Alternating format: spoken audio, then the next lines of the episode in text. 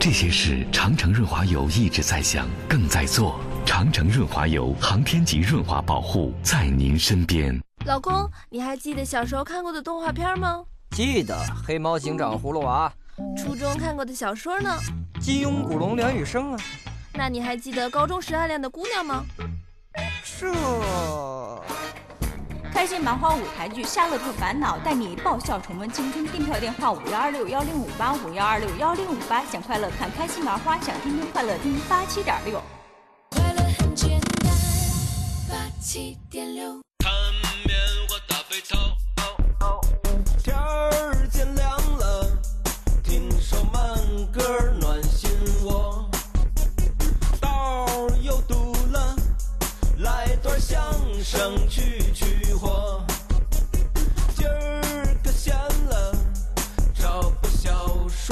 消磨，啊啊啊啊啊啊，来一年了，选个景点儿出趟国。你们在北京，你们哼着歌儿，你们吃着糖葫芦，你们听着相声乐，你们在北京，你们哼着歌儿，你们喝着大碗茶，你们热爱新生活，数字广。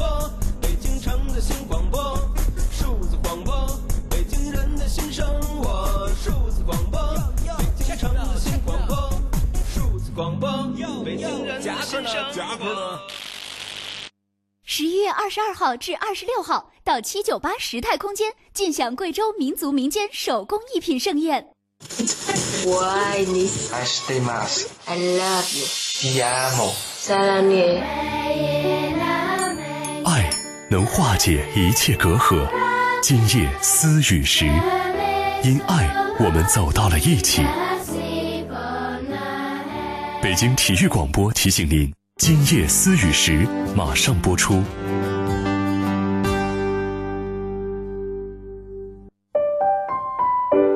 爱，是花蕊中即将吐露的甜蜜；爱，是风卷残云后天空的明亮；爱是润物细无声的阵阵喜悦。爱是真正明白后的轻松呼吸，爱是很多东西，爱是你在今夜私语时，我能够听到的温柔心跳。诚挚沟通，邀您共享。这里是今夜私语时。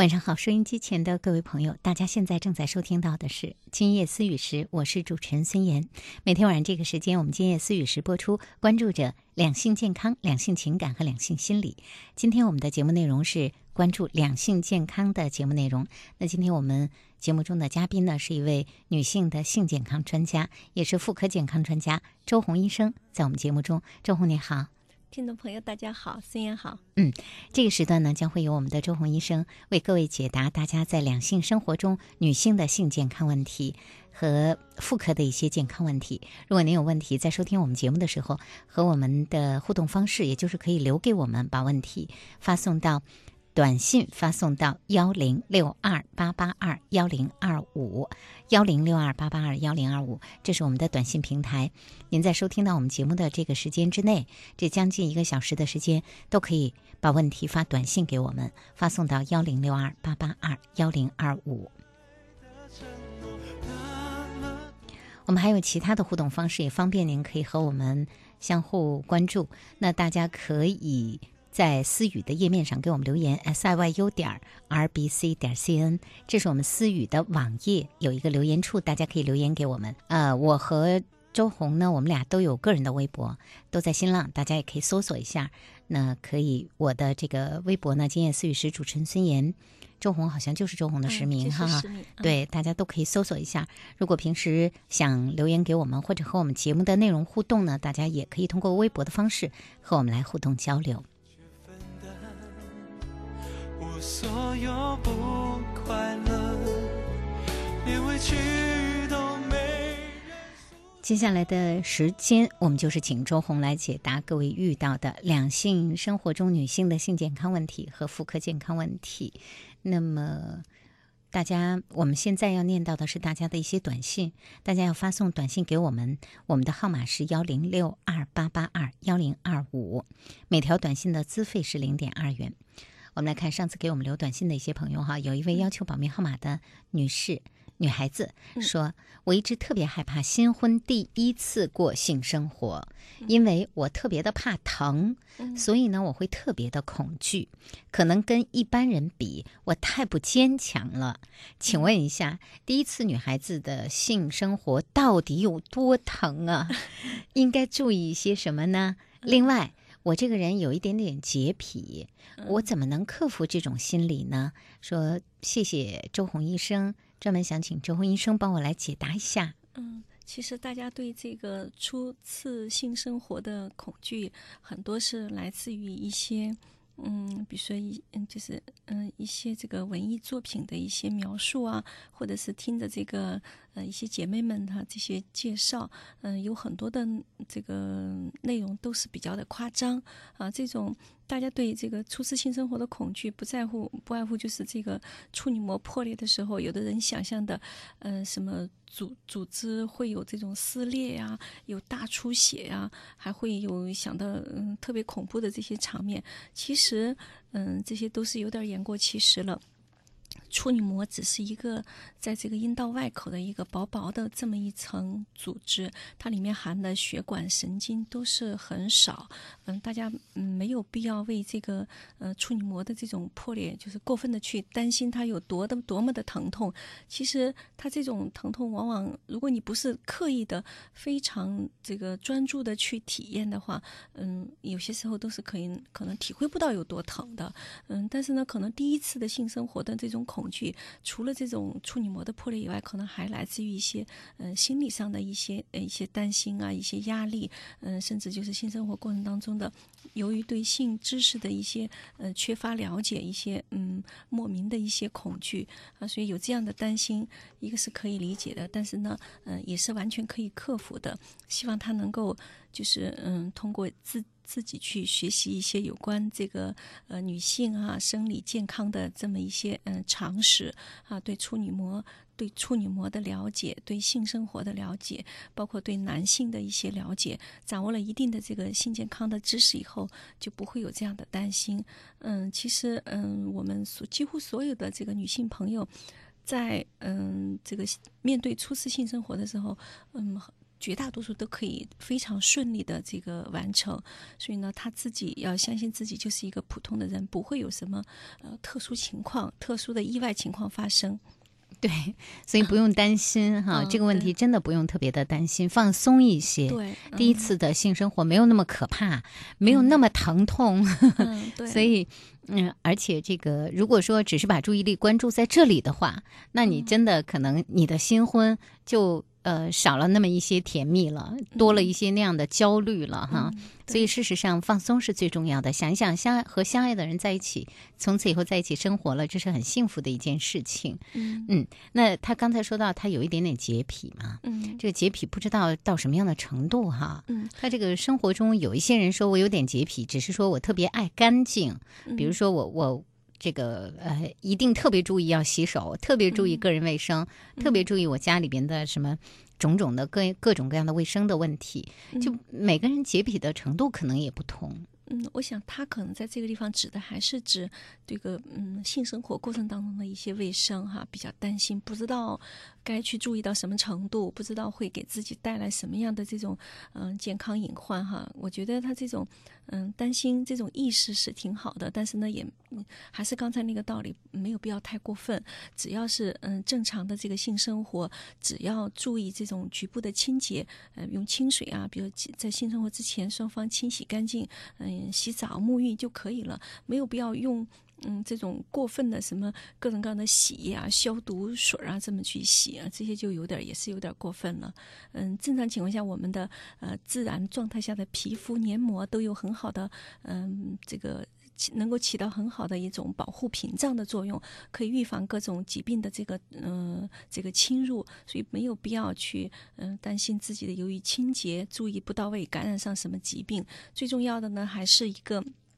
嗯，性生活过程当中的保护，嗯，注意注意适当的这个避孕啊，千万不要这个因为这个呃没有避孕措施哈，如果不想要宝宝的话，嗯，采取好避孕措施，嗯，避免这种意外怀孕，这种嗯由于意外妊娠、终止妊娠对身体造成的伤害是挺大的。还有一个，如果有避孕的需求，采取安全套来避孕，也是一个很好的预防疾病在夫妻之间交叉传染的一种方法。嗯，所以我们还有另外的朋友，手机尾号四零零零就问哈，想问一下周红专家，说那这个比较适合新婚夫妻避孕的方法？嗯，新婚夫妻还是建议大家采取这个用安全套来避孕，因为大家在新婚期间一般都是嗯比较劳累，而且性生活这个嗯初次性生活的时候也有很多的这种呃不适应哈，需要有一个夫妻双方有一个磨合。这段时间由于嗯身心上的劳累话，还是不太适合于暂时就是就是一结婚马上就要孩子，所以呢还是希望身体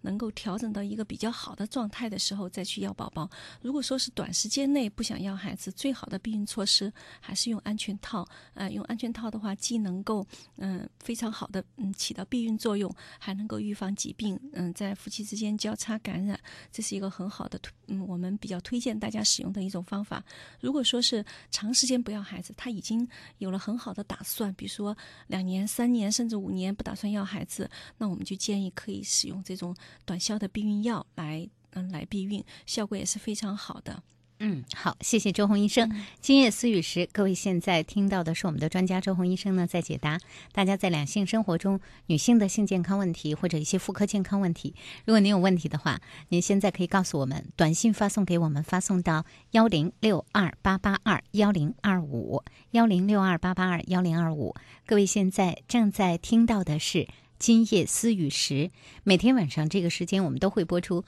欢迎大家关注每天晚上我们的节目内容。怎么继续？轮回中的秘密，寻找。六二五九在问哈，说这个钟红姐姐，她说我想问一下，怎么样做到很好的能够清洁阴道？嗯，这是他的第一个问题。第二个、第二个问题呢是问到月经的问题哈，嗯月经有好几个月不多。呃，有好几个月了，不多，用护垫儿就可以了，偶尔量会多一点，伴有一点点小血块儿，会不会影响健康？但是他没有说到他之前的情况哈。嗯，对，我觉得他第一个问题，如何做到清洁阴道？可能有一些女性还真这么想过，而且现在很多女性都会去买一点什么那种可以灌洗的，嗯好像有那种叫什么复洗器是吧？嗯，对对，嗯，而且还有各种各样的什么洗液呀、什么什么之类的东西哈。正好趁这个机会吧，我们给大家介绍一下一些，就是嗯嗯，女性自我嗯嗯自我清洁的一些正确的一些方法。嗯千万不要，你看他提的这个嗯问题，其实就是很错误的。嗯。如何去清洗阴道？其实阴道里面不需要我们去清洗。呃，女性我们这个自身的身体结构是非常呃神奇的，它自身对这个嗯阴道自己对自己就有一个很好的自净作用，就是自自己让自己干净啊。我们专业上叫自净作用，它里面有很好的这个嗯、这个细，它里面的细菌嗯是正好是一种非常平衡的这么一种稳定的状态，相互抑制、相互牵制，嗯、不至于让某一种细菌过度繁殖而导致疾病。嗯，而且我们这个阴道的黏膜也是非常的那个，嗯、嗯，是一种复层鳞状上皮就比较厚，嗯、有能够起到一个很好的保护保护嗯保护作用。还有一个阴道里有很多的这种皱褶，也赋予弹性，可嗯可以非常好的这个适合性生活。这个呢都是阴道本身自身的结构啊，就是决定了它有很好的这个保护作用。嗯，它里面的保护作用呢，除了这种正常的菌群以外，还有一些比如像 pH 值啊，嗯、这些也能够起到很好的那个抑制细菌生长的作用。每一个人的自身的 pH 值啊，你的菌群的一种平衡状态啊，都是唯一的。也就是说，每一个人都完全不一样的。如果说我们用这些嗯、洗液呀、各种各样的这个呃去灌洗阴道，那这样就容易破坏我们自身的这种嗯。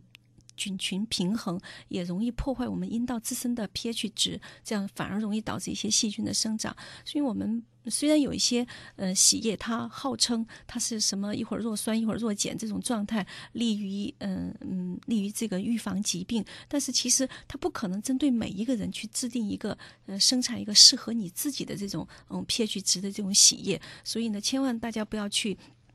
偏听偏信这种嗯洗液啊，这种去去进行阴道的灌洗，这是非常错误的。其实我们正常的呃阴道正常的女性清洁，只是需要大家用清水，用流动的清水每天清洗外阴就足够了。嗯，不建议大家使用各种各样的洗液，嗯，也不建议大家用那种。碱性的肥皂啊，使劲去呃这个这个嗯搓洗外阴，这样，因为我们外阴的皮肤都是非常的娇嫩，这些皮肤黏膜它自身表面由这种皮脂腺会分泌一些这种皮脂，呃这种嗯微微的这种有点带点油脂的这种东西，对皮肤有很好的保护作用。如果你用这种碱性的肥皂啊这些去洗的太过分了，会导致这种皮脂的丢皮脂的丢失，让我们的外阴的皮肤变得特别的干。燥没有弹性，反而在性生活过程当中容易造造成这种组织的损伤，给细菌造成可乘之机啊，反而引起一些炎症。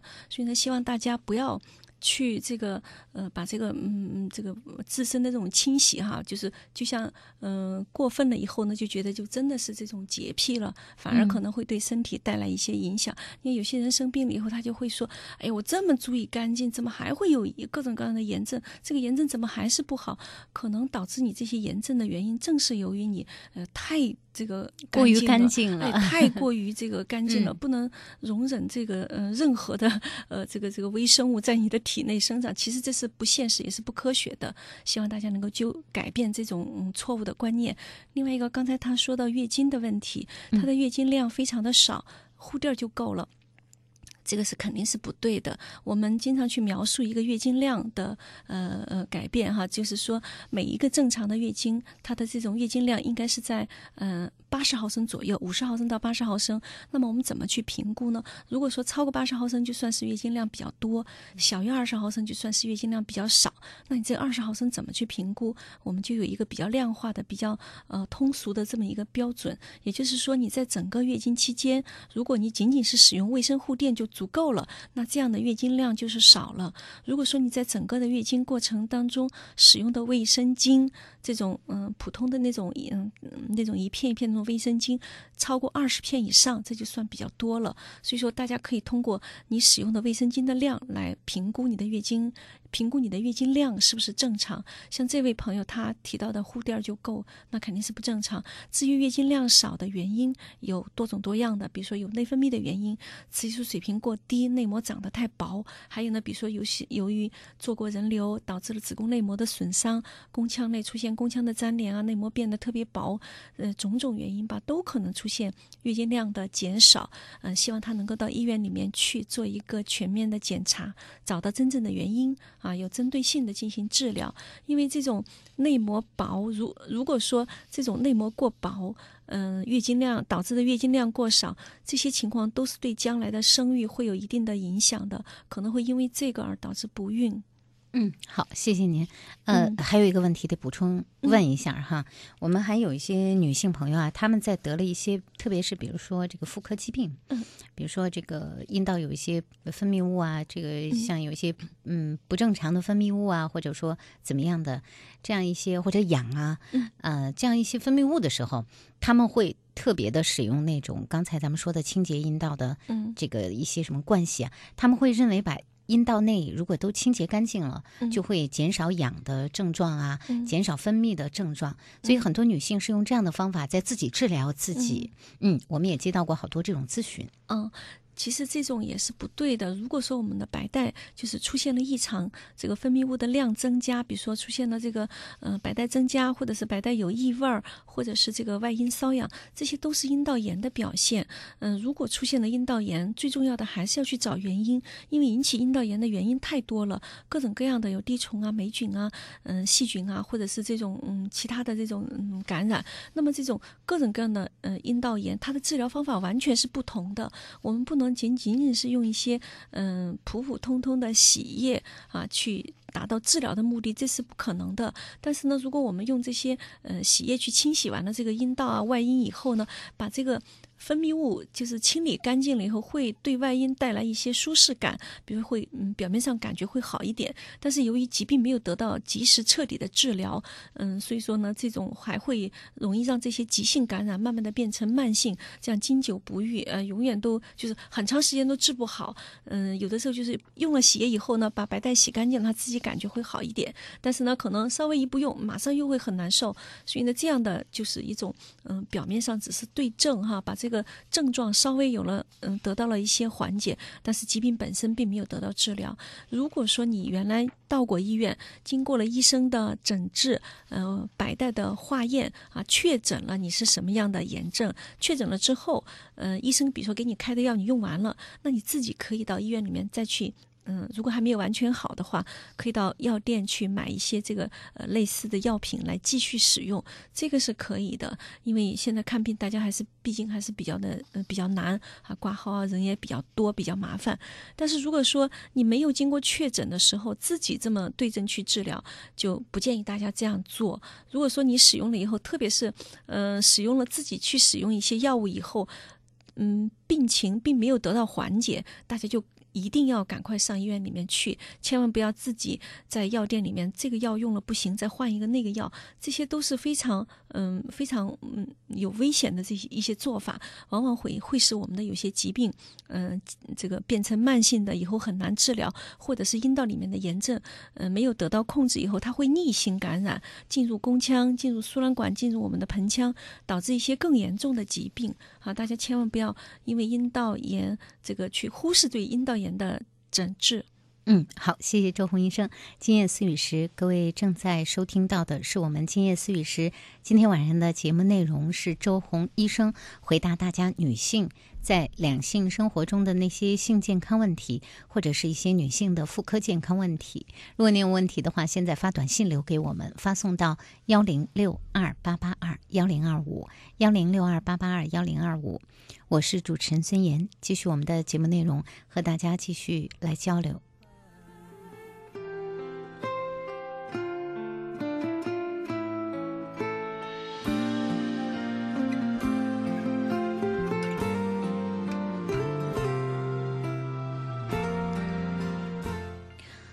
下面是一位要求保密号码的女性朋友哈，她问到的问题是这样的：第一呢，她是这样说，要求保密号码。她说啊，这个，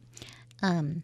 一周前做了人工流产，嗯，就在做完的第二天，嗯，呃，结果男友又和她发生了性关系、性行为哈。他说那个。我也知道，刚做完，医生说不让发生，嗯性行为的，可是就发生了，嗯，呃，他说我也很后悔。那现在不是一周的时间了吗？他说自己啊，就是觉得不舒服，小腹部依然有不舒服的感觉。嗯，他说有一点点出血，啊，他想问一下，我是不是已经感染了？如果做完人流，这个呃不小心还是发生了性。那是不是就会被感染的可能性很大？我怎么来判断？我要不要去医院？哈，这第一件事儿。第二件事儿，他说我还呃没有宝宝，那我可能在三年之内也不打算要宝宝。男朋友说让我去上一个宫内节育器，因为他不喜欢戴安全套。嗯，您觉得我可以吗？做完人流多长时间去呢？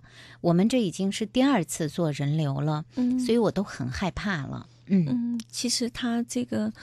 嗯，他这样的风险挺高的，对于将来怀在要宝宝的这个这个这个容易导致不孕啊，这种风险挺高，因为反复多次的人流哈，再加上这个嗯。听上去两个人平时不是特别注意避孕，对，男朋友不愿意戴安全套，嗯，可能也没有采取其其他的避孕措施。对，而且就是这样反复的做人流。另外一个呢，就是在刚刚做完人流以后，也不太注意自身的那个保护哈，嗯，这样马上又紧又开又有了这个性性性生活，这些都是非常危险的。因为我们刚刚做完人流以后呢，这个呃宫口是松的，因为我们要把这个器械伸到那个宫腔里面去。嗯，把这个胚胎组织拿出来，那这个宫口被我们扩开了以后呢，它就是处于一种呃开放的状态。嗯，这个进入阴道的这个通道是非常的通畅，嗯，再加上有大量的有有这种血液流出来，血液就是很好的细菌的培养基，就特别适合细菌的生长。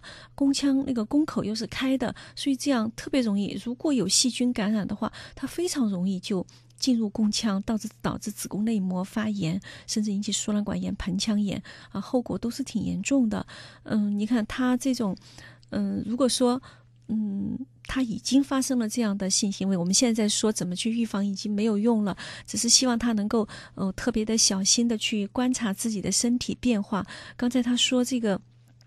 下腹一直有点不舒服哈，这是一个表现。另外一个，希望他能够注意一下自己阴道的分泌物有没有一些呃分泌物的增加和异呃出现异味儿，或者是有没有出现这种阴道流血的增加。因为刚刚做完人流以后，随着时间的推移，出血应该是越来越少才行。如果说他本来已经没有血了，又开始出血，或者是原来出血很少，现在出血慢慢的变多，这些都是不好的表现。如果说有了这些症状，就希望他。赶快上医院里面去，可能我们会。嗯，抽血哈，给他化验一个血常规，看看有没有血象的升高啊。另外呢，可能医生还会做一个阴道分泌物的化验和检查。嗯，如果没有血了，可能还会做一个这个这个妇科检查，看一看子宫是不是有压疼。我们到了医院里面会通过一些专业的手段确定他是不是发生了感染。但是呢，嗯，他现在呢，我建议他可以医生术后给他吃的这些消炎药，我希望他能够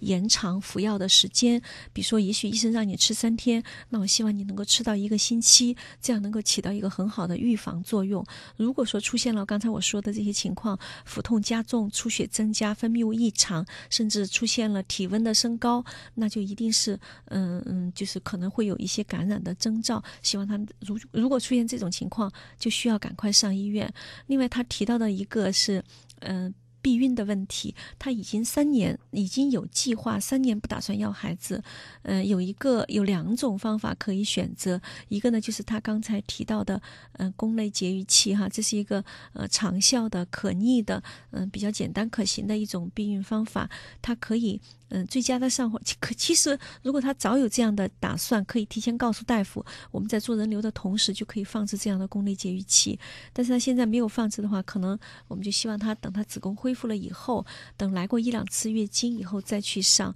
这在这段时间，在正式安放环之前，一定要用这个口服避孕药来避孕啊！千万，因为很多是很多人都是在刚刚做完人流以后，不小心很快又怀孕了。嗯，这个这个这样的话，对身体的伤害是非常的大。嗯，希望他能够，嗯，这个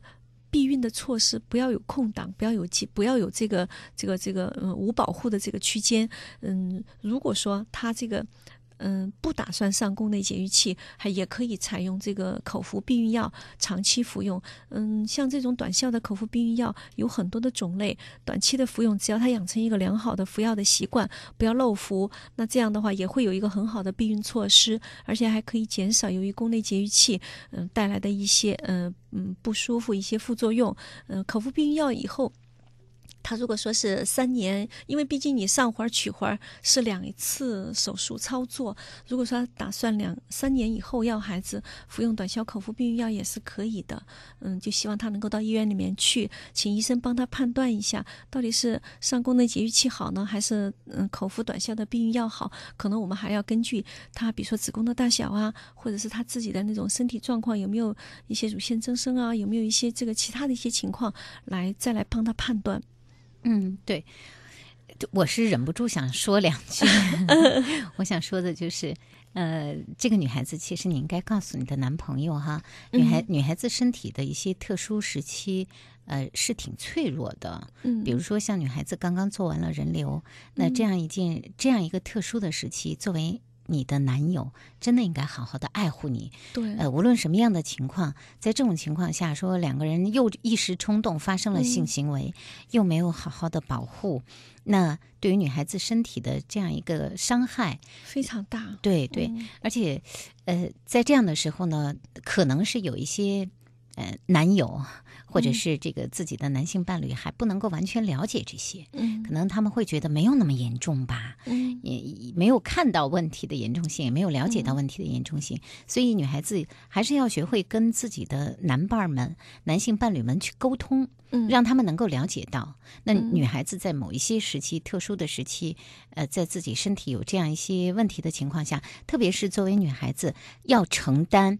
这种意外怀孕，还要去做人流，本身在身体上就已经有很大的这种伤害、危害，都是自己在负担，自己在身体上负担的，对吧？也许精神上是两个人分担的，但是负担呢是自己一个人在负担。所以在这样的情况下，有权利要求你的伴侣保护好你的健康，嗯。是吧？对，而且现在我们这个从医学上这个技术也是越来越好。嗯嗯，在整个终止妊娠的这个过程当中，比如说我们会采用各种各样的技术，什么无痛啊、微创啊，各种各样的这种嗯手段，能够让整个的呃中这个做人流的这个过程变得越来越顺畅，越来越嗯、呃、痛苦越来越少。但是这种这种变化不应该成为大家就觉得可以轻率的去做人流的这么一种一种理由哈，一嗯，一种一一种依据吧。哎呀，做人流没事儿，你看就没什么感觉，好像就就就就过来了，非常的顺利，也不疼，也没什么不舒服。嗯，大家就把这个人流对身体的危害就就忽视了。其实不管是我们这个用什么方法去让你这个过程感觉到舒适，但是呢，它对人造成的这种伤害其实是不可逆的，这种损伤是客观存在的。只是说我们用一些手段掩盖住了这种不舒服，让你不能够及时的去感受到，但是这些伤害是客观存在的。对。嗯，所以这是两个人的事情，嗯，两个人发生性行为，那后果呢也是应该是两个人去负担的。嗯、那再怎么样，不不管如何，我觉得在这样的一个关系中，要让男性能够意识到，在这些方面要保护女孩子的健康，这才是重要的一件事情哈。嗯、呃，所以我们也其实特别希望在我们这样一期节目当中，其实我们也听到看到了很多的男性也在参与，那他们也在我们的节目中了解。关注一些女性的性健康、女性的生殖健康问题。毕竟生活中的伴侣两个人是需要相互支持、嗯、相互爱护的。嗯嗯，好，今夜思雨时，稍后的时间会继续我们的节目内容，和大家来交流。今天呢是女性的性健康、女性的生殖健康、女性妇科健康问题。在两性生活中，如果您有这些问题，抓紧时间短信发给我们，发送到幺零六二八八二幺零二五幺零六二八八二幺零二五。会是一场银色的。我们的节目还有思雨的留言网页，大家平时也可以在那儿留言，s i y u 点 r b c 点 c n，这是我们思雨留言网页，那可以有一个留言处，大家留言给我们。大家也可以在微博中留言或者发私信。呃，周红医生和我，我们都有个人的微博，在新浪，大家也可以搜索一下，按照我们的名字去搜索一下，也可以在微博中给我们留言，和我们互动交流。嗯。我们再来看大家的问题哈，有一位这个嗯朋友问到了，他是说他的子宫啊，自从被切除之后，他就这个记忆力明显下降，五十八岁了，是在五十岁的时候做了子宫全切之后，记忆力明显下降。嗯，这是五二四幺的朋友，他说怎么治？到哪儿治啊？这子宫切除和记忆力明显下降有关系吗？嗯。我觉得他是正好把这两件事情赶到一起去了。呃，子宫切除呢，他一对记忆力没有直接的关系，但是他的这个年龄段哈，他已经是五十岁的时候做的手术，现在已经五十八岁了哈。这个时候正好是处在一个这个呃围绝经期，也就是说，嗯，月经刚刚，如果说他不是做的子宫切除的话，他这个时候正好月经也应该开始紊乱了，然后慢慢开始绝经。从月经开始紊乱到完全绝经，再到绝经以后一年这一段时间之内就叫围绝经期。在这个围绝经期间，嗯，多数人都会出现一些嗯围绝经期的一些症状，比如我们都把它叫做什么更年期综合征啊，这是嗯大家都比较熟悉的。那这种更年期综合征里面有我们人由于这个嗯女性朋友由于这个卵巢功能的衰退，嗯这个雌激素分泌的下降，那么这样呢会导导致一系列的呃症状和体征。那这个其中有一个症状和体征就是神经精神症状，这里面就表现先出来这种，嗯、失眠、记忆力下降、焦虑、抑郁，嗯、爱发脾气、爱生气、啊这些各种各样的这些神经精神症状。那么这些神经精神症状里面就有一个，就是这里面我们又把它分成两类，一类是属于那种兴奋型的，就是比较外向，比较。比较那个躁狂，比较兴奋哈，比如说就是爱吵架呀，爱哭爱闹，就是一点就只要发脾气的，呃，特别爱生气，气的就是又哭又嚎哈，那种特别那个那个那个爆发型的哈，这种叫兴奋型的。还有一类呢，就是属于抑郁型的，就是就是非常的呃蔫儿，也不爱说话，动作变得非常的迟缓，记忆力明显的下降。还有一个呢，就是呃比较呃多愁善感，自己悄悄掉眼泪，一点点事情就非常的伤心啊，这个这个。郁闷，那么这一类的呃病人，我觉得嗯都是他们就都整个都是属于这个围绝经期的一些症状表现。你看这位朋友，他的年龄正好在这个阶段，子宫切除可能只是一个他认为是导致他记忆力下降的一个原因。对，但是如果说到了这个年龄段，他不切除子宫，也会出现这个记忆力的下降。对。嗯，但是这种纠正呢，首先他不要担心哈，不要自己主观的想当然的去把记忆力下降和子宫切除连在一起，因为子宫已经切除了。如果你认为是子宫切除造成的话，你可能就认为这个问题解决不了了。但是呢，嗯嗯嗯。嗯，不要把这两个这两个没有直接关系的哈。我们如果说出现了这种嗯围绝经期的一些症状，我们有很多很好的这种嗯这种纠正的一些药物。嗯，希望他呢一个呢是到医院里面去做一个全面的身体检查，看看是不是需要进行一些激素替代啊。我们激素替代的药物也非常多，有单纯的植物性的，也有一些激素类的一些药物，效果都是非常的好。如果说在这个阶段，我们在这个围绝经期，我们给予及时的补充雌激素，补充各种各样的这种缺乏的激素，会给我们的人体带来很多呃潜在的好处。这种好处体现可能是在五年以后、十年以后，甚至二十年以后。嗯，如果说我们在这个呃激素。补充替代的窗口期没有给予及时的替代，那么我们可能在很多年以后就会出现各种各样的老年性疾病的高发，比如像冠心病啊，这个这个这个骨质疏松啊，甚至还有一些，比如说像嗯老年痴呆啊，这些发病率都会很很高。所以说，希望他能够在这个阶段及时的呃进行激素替代，他的这些症状，比如像记忆力下降啊，包括情绪的不稳定啊、失眠，都会得到非常好的改善，甚至在这个阶段出现的一些。这个包括性功能的下降啊，呃，骨关节的疼痛啊，还有就是这个月经的，呃，它没有月经了，还是是还是有一些这个，比如说是泌尿系统的症状，嗯，泌尿生殖道的萎缩导致的性生活过程当中的疼痛，什么性欲下降啊，还有这个性高潮的这个缺失啊，都会有一个非常明显的改善啊。希望他能够积极的去治疗。我们在围绝经期的时候进行激素替代的原则，首先是看你有没有激素替代的指征。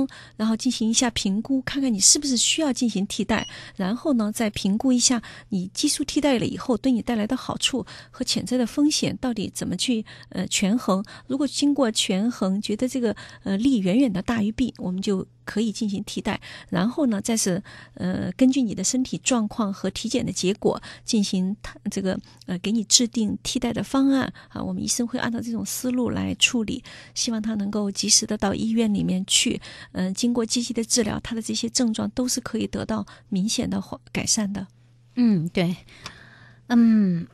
这个咱们最近在节目中连续讲了更年期的问题哈，周红医生这个说谈到了很多了，所以咱们这个问题当中啊，看起来这有更年期问题的女性真的不少。嗯，大家都都这个特别想积极的呃来这个找一些方法，能让自己更年期的各种各样的症状缓解哈。嗯，所以也接到了好多这种咨询，咱们还是简单的，反正问题也很多。嗯，每个人问题您给支支招哈。哎，嗯，呃。二八零零说了，说这个天天听你们今夜思雨时一年了，今天啊才听到这个周红大夫的讲解，才明白我将近一年来的头晕、血压不稳定、失眠、心悸、心区疼痛，嗯，原来有可能是更年期的问题啊，对，完全可能。发作起来非常严重。我曾经打幺二零看急诊，嗯，但是呢，心脑血管检查都没有问题。嗯，我六十周岁。五十五岁绝经，就问问您，那我应该看哪一科呢？我建议他到那个妇科内分泌看一看啊，我们做一个些相关的检查，甚至可以做一些这个，嗯、他他刚才说他这个这个，如果说到过内科看检查过，没有发生什么，没心有脑血管没有发现这种器质性的病变，我们管的有些时候我们就管这种，嗯、更年期的这些女性出现这种叫假性心绞痛，她会这个心悸、胸闷、心律不齐，这种假性的心绞痛也是非常的那个症状非常的严重，嗯，但是呢，可能根本找不到什么原因，啊，所以我建我建议他到妇科内分泌就诊看一看，看看是不是需要进行激素替代。如果我们做可以做一些实验性的激素替代，治疗完了以后，他这些症状得到了呃明显的改善，那就是这个原因造成的。好，呃，九三八幺说，我妻子今年五十三岁，嗯四十八岁绝经之后，感觉一个小时热一阵子。啊，对，但是零三年呢，我妻子就已经开始更年期了，嗯，而且一直在心烦。您有什么办法能治疗好她吗？完全可以的哈。她这种呃一个小时热一次，这是那个就是血管收收缩和舒张功能的这种异常，我们管它叫血管收缩呃症状。这种血管收缩症状就是它这种血管收缩和舒张这种功能失调了，然后呢，这个就是呃一阵一阵的就觉得这种发热，甚至还大大量的出汗，夜间出汗，这些都是血管舒收缩和舒张功能异常导致的。如果我们给予及时的这种呃激素替代，这是可以就是嗯就是非常明显，就第一步就可以缓解的，就是这些症状。嗯，我建议也是希望他能够到医院里面去做一个评估，看看他是否具备激素替代的条件。如果具备这样的条件，嗯，适当的用一些这些药，它可以让他整个的这个生活质量得到一个很好的改善。嗯，好，谢谢您。其他朋友如果短信要给我们，抓紧时间发短信发送到幺零六二八八二幺零二五幺零六二八八二幺零二五。您现在收听到的是今夜思雨时。我们还有一位五六四五的朋友说哈，嗯说我我爱人啊，四十八岁，因为乳腺癌化疗而绝经，嗯差不多半年了，嗯，那还没取那环儿呢，这事儿您看怎么处理呀、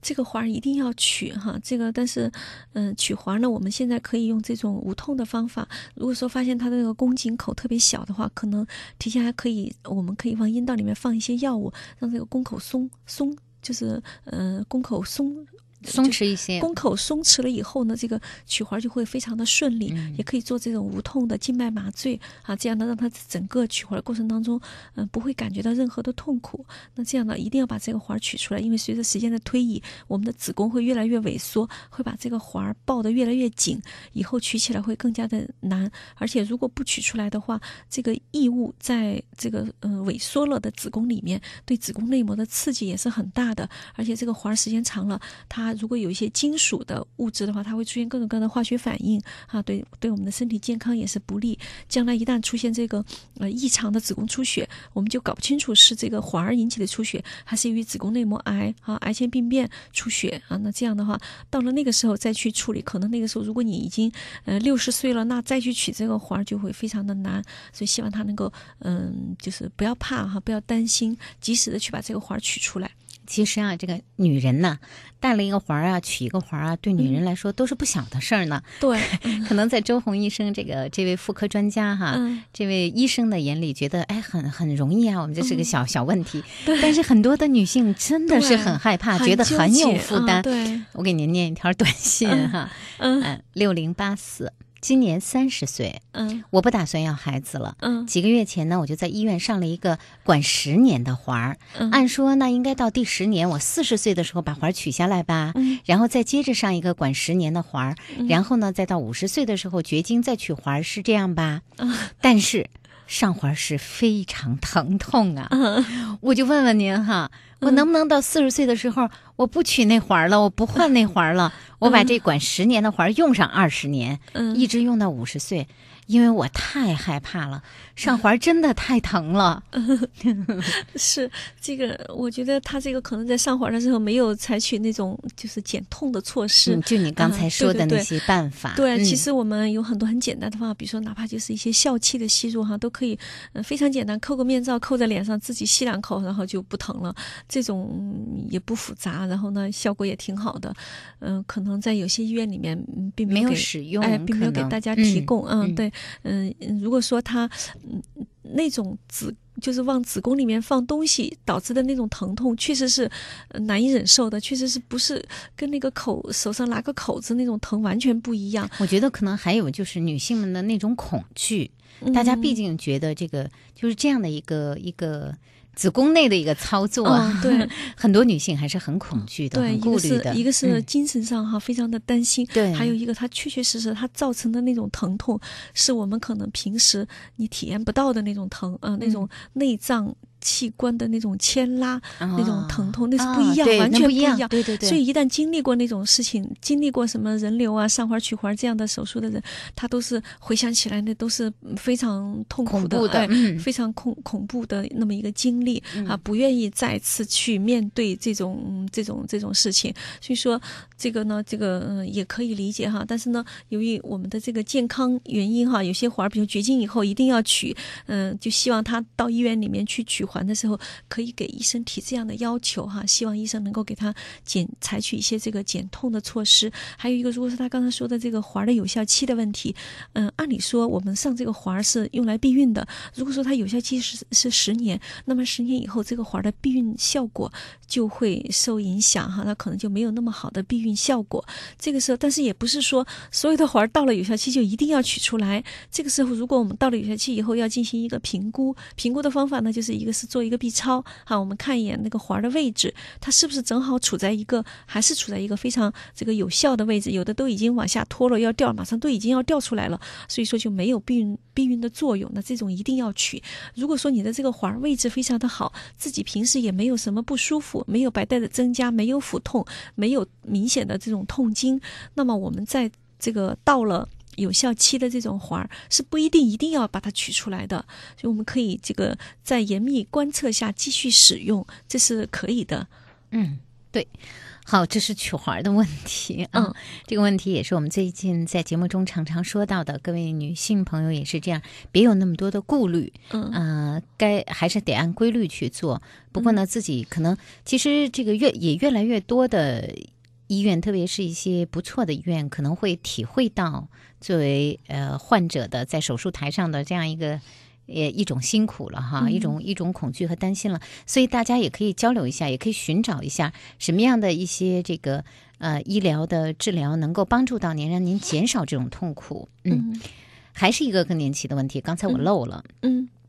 九幺二三，嗯，问他妈妈五十四岁了，嗯近三年来经常出现身体水肿，上午出现水肿，下午就消失了。检查了肾没问题，那么就有大夫呢跟他们说说您这可能是更年期的问题。嗯，他说想问问周红医生，更年期有这种症状吗？五十四岁，是可以有这样的症状的，这是由于身体内的这个呃水钠储留哈，这个这个这个嗯、电解质的这些问题，容易出现这种嗯、比如说有的人是早晨肿，有的人是晚上肿，这个下肢肿，有的是眼皮肿，嗯、可能经过我们化验，嗯、身体的检查，什么肾功、肾功、肝功都没有问题。嗯、如果说正好又是在围绝经期出现的这些问题呢，我建议他还是就像。其他几位朋友一样，到医院里面去哈，做一个评估，看看我们可不可以用激素替代的方法，呃，来进行这个纠正。如果用上激素替代以后，他这些症状就都缓解了，那么我们就可以就就就就是就就认为就对，就继续使用。但是如果说有些人是呃不是激素替代的，就是不是这个更年期造成的，因为导致水肿的原因太多了啊，不光是这个呃肾和更年期哎更年期，还有一些其他的一些一些问题，比如说有些人长期服用某一些药物哈，可能会也会导致这个呃水钠储留哈，这些各种各样的，包括他他他的这个饮食啊，这个嗯有些什么特殊的食物，一些特殊的药物都会出现这种情况，所以呢，希望他能够呃到医院里面去做一个检查，找到真正这种出现水肿的原因哈，进行针对性的治疗。还有一些就像呃中医还会有说一些，还有一些那个呃疾病，比如说像有些比如像肾虚呀、或者是什么嗯、呃，他们还会有一些那种嗯、呃、有些判断哎、对其他的一些说法啊，这样呢，经过中医的调理也是会起嗯，对这种就是呃不明原因的一些呃一些症状，会有一个很好的治疗作用的。可能这个时候呢，我们的呃中西医结合可能会起到一个更好的一个效果，还会就是减少副作用嘛。因为毕竟有一些西药啊，时间长了可能还是会有大家会有一些担心。嗯，零二六六在问哈，说我妻子怀孕快五个月了，嗯，想把孩子打掉。问问您有什么危险吗？因为是第一次，我妻子非常害怕，要注意什么吗？为什么要打掉啊？我也觉得很奇怪，不知道什么原因啊。嗯，我觉得唯一一个原因就是希望他，嗯，也许是在这个产检的过程当中发现这个孩子有什么问题啊，比如因为我们现在有非常好的呃围产期保健，我们通过这个呃。嗯，大排畸，比如说做那个超声这个筛查，可以发现孩子在宫内就可能有什么问题。嗯啊，如果发现这些问题了，那我们这个孩子，我们肯定不不希望有出生缺陷的孩子啊来到这个世界上，那就希望能够在呃他这个正这个出出生之前啊，就就把他引产。那这种情况是是需要做的。那这种引产呢，嗯，我们只要她已经怀孕五个月了，我们对这样的嗯五个月我们要把孩子引产呢，我们的本身这个子宫啊、阴道啊，它都没有达到一个完全。做好这种分娩准备的这么一种状态，它不像一个妊娠足月，子宫这个嗯盆腔里面的这些韧带呀，呃产道里面的这些这些韧带肌肉都做好了充分的准备。那这种情况下其实是违背自然规律的一种做法。首先一定要选择有资质的哈，这个技术力量非常嗯好的，而且有输血条件的这样的医院去住院，住在医院里面，然后医生呢可能会呃用各种各样的方法嗯。首先去呃，这个让这个孩子在体内停止发育，然后呢，再用办法让这个。呃，宫口打开，然后再把这个孩子嗯排出来。那么整个的呃分娩的过程其实是和足月分娩这个过程是一样的啊。我们这个中止妊娠的方法也非常的多，比如说可以用一些往这个子宫这个羊膜腔里面注射一些药物啊，甚至还是可以用一些口服一些药物，都能够起到这种作用。嗯，唯一需要提醒他的时候，一定不能够呃觉得这个是呃比较简单哈，甚至有些人就在呃找那种非非法的那些小诊所里面去做这个去做这个引产，那这样的话对身体的健康是非常的呃呃风险非常大的，因为中期妊娠引产它的那个产道不是很。嗯，就是就是还不是弹性还不是很好，这样非常容易出现产道的裂伤啊，这个大出血啊，这个比如胎盘滞留、胎盘的原因、出这个宫缩的原因，还有产道的原因，都会出现各种各样的意外哈，容易出现这种嗯大出血、产道的裂伤，甚至会危及到产妇的生命啊，所以希望他能够呃高度重视这个问题。如果是呃因为一些呃某些原因一定要做这个引产的话，希望他能够到非常正。正规的、有资质的这样的医院里面去，有很好的输血的条件啊，这样到这样的医院里面去做，嗯，妊娠的终止。而且呢，我还是还想提醒他，千万不要不要。在拖延时间，不要犹豫，因为随着时间的这个呃孕周的增加，那将来引产的这种风险也就也就更加的大。一般我们原则上是超过二十八周就不再进行呃这个呃终止妊娠的这种操作。那么到时候就一定是要等你足月以后把这个孩子生下来。如果说这个孩子有什么缺陷，那这样也是一个挺到时候我们处理起来是一个非常为难的一件事情啊。希望他如果说呃一定要做这个手术的时候，那就让他越快越好。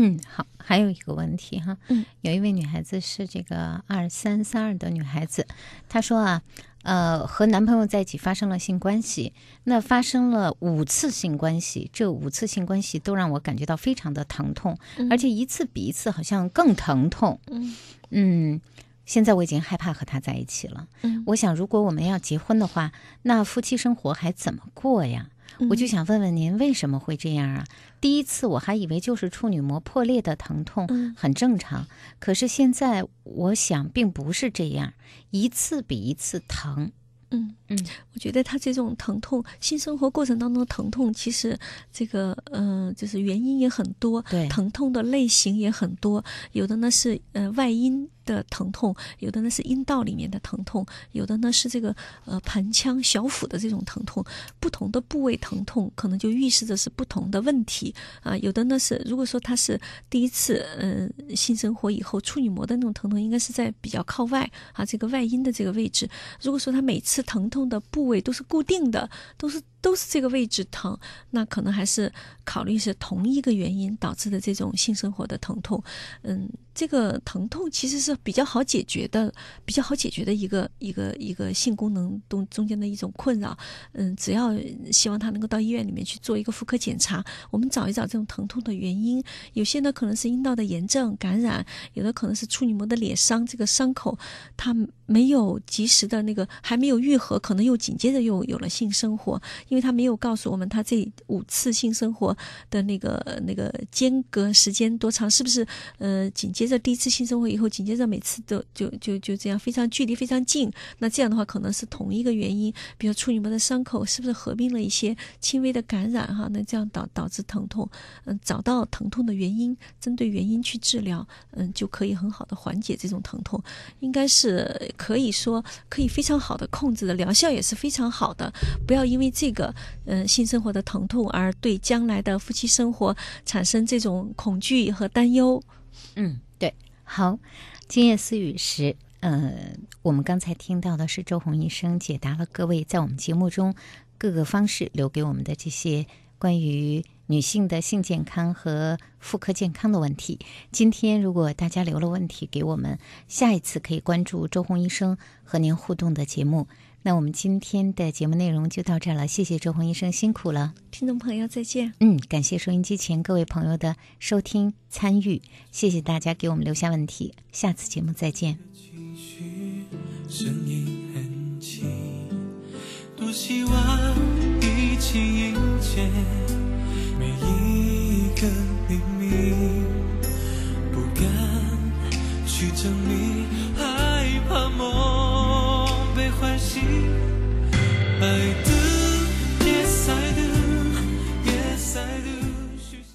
有些事你很少去想，比如神舟飞船用什么润滑油，如何让每一部汽车享受航天待遇，这些事长城润滑油一直在想，更在做。长城润滑油，航天级润滑保护，在您身边。出差在外，怎样了解北京的新闻？登录北京广播网啊，实时广播，广播回放随你挑，让北京就在身边。我在上课，没时间听这周的榜单揭晓，怎么办？登录北京广播网啊，点击实时广播或广播回放，音乐风景就在耳边。晚上要开会，球赛转播听不到了。登录北京广播网啊，点击实时广播或广播回放，随时还原赛事精彩。广播也可以网上听，北京广播网 www 点 rbc 点 cn。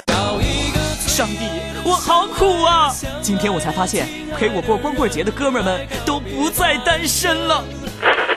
这个光棍节，你将不再孤独。菠萝台将发起十一秒变台长个性电台陪伴你活动，要过出自己光棍 style 的网友，赶快来到菠萝台注册成为菠萝蜜，在菠萝台的陪伴下，度过一个快乐美好的趣味光棍节吧！要奖品，要快乐，详情请登录北广菠萝台 b o l o 点 c n。有些事你很少去想，比如神舟飞船用什么润滑油，如何让每一部汽车享受航天待遇。这些事，长城润滑油一直在想，更在做。长城润滑油，航天级润滑保护，在您身边。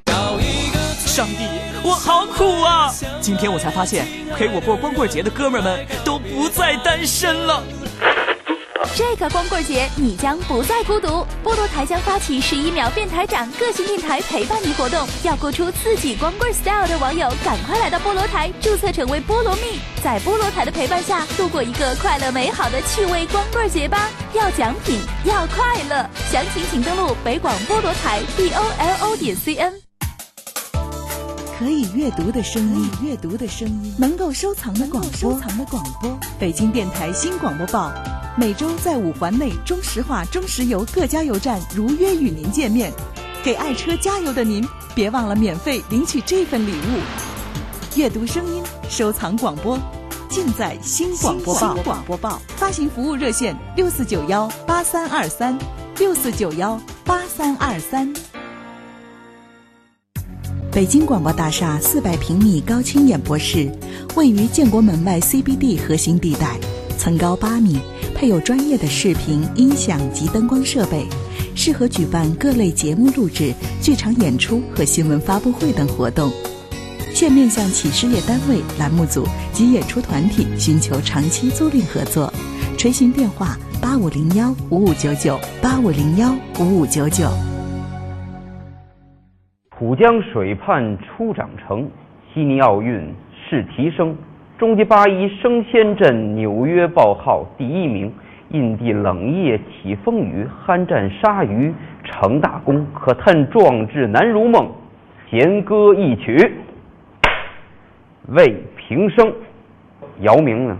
无人不知，无人不晓。北京体育广播 FM 幺零二点五兆赫完全体育手册节目。每天为您安排播出由作者杨毅本人演播的长篇评书《姚明传》，首播时间上午九点十分，晚上八点十分，次日凌晨两点重播，欢迎到时收听。FM 幺零二五北京体育广播完全体育手册，一起来汲取体育赋予的独特精神营养。我的幺零二五，北京体育广播。动起来！起来！